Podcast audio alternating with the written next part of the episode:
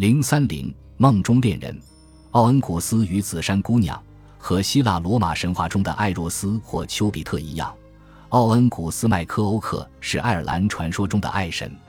他的主要职责就是帮助情路不顺的恋人终成眷属。侵略之书里的很多故事都是关于他的。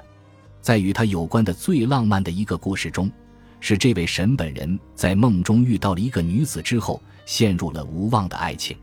甫一醒来，他就意识到自己狂热地爱着这位梦中的姑娘，于是立刻开始打探她的身份和踪迹。姑娘的名字叫做凯雅伊波梅斯。最终。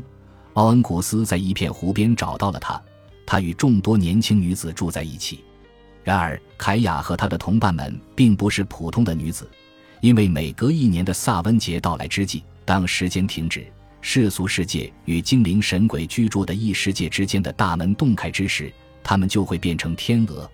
凯雅本人具有超自然的血统，不仅她可以变换自己的形态，她的父亲也显然属于神族。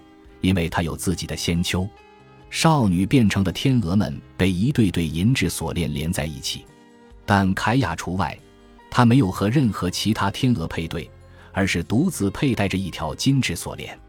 凯雅的父亲拒绝了奥恩古斯的求婚，但年轻的爱神并没有轻易放弃。他意识到自己只有在凯雅变成天鹅形态的时候，才有机会赢得她的芳心。于是他在萨温节期间来到湖边呼唤他。当凯雅向他游来的时候，他就把自己也变成一只天鹅，与他一起飞走。他们两个绕着湖飞了三圈，一边飞行一边唱着咒语。于是下面的所有人都陷入了沉睡，无法追逐他们。